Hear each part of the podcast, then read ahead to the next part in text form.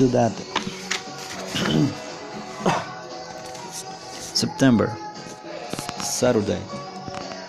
Grown ups are always talking about the good old day and how things were so much better when they were kids. But I think they're just jealous because my generation has all this fancy technology and stuff they didn't have growing up. Believe me, I'm sure when I have kids of my own, I'm gonna be the exact same way my parents are now. When I was your age, we used our legs for getting around. Mom's always saying that when she was younger, it was great because everybody in town knew everybody and all else in and it was like one he and he and family. But that doesn't sound so great to me. I like my privacy and i really don't need everyone knowing my personal business. Mom says the problem with the society society this, these days is that everybody's got their nose in a screen and nobody takes the time to get to know the people who live around them. I don't really see eye to eye with mom on that issue, though. Personally, I think a little separation is a good thing. Lately, mom been going around town with a petition to get people to stop using their phone and electronic gadgets for 48 hours. Moms need a hundred signatures before she can take the pe- petition to town hall, but she's having trouble getting people to put their names on it.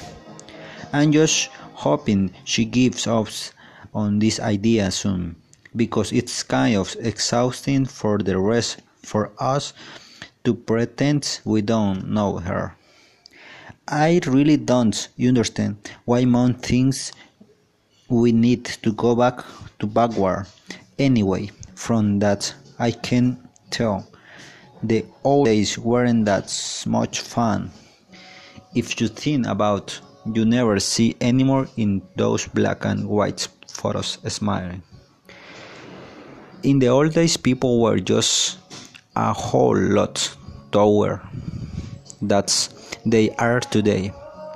But human beings have evolved and now we need things like electron electric toothbrushes and shopping small and soft serve ice cream to, sur- to survive.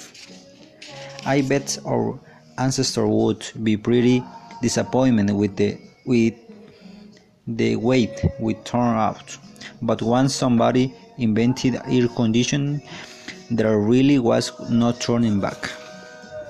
We're gotten to so spoiled that pretty soon we won't even have to leave our homes if we don't want to.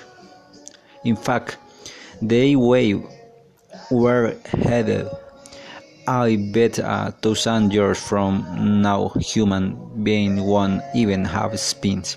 Some people complain that all this technology has made us soft, but, but if you ask me, that's not necessarily a bad thing. There are all sorts of luxuries nowadays that make people's lives better. Take baby wipes, for example.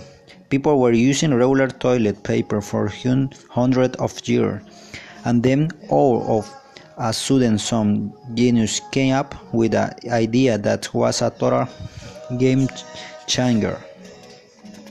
What really amazes me is that it took so long for people to come up with the idea. I seriously can't believe the guy who invented the light bulb didn't see baby wipes coming.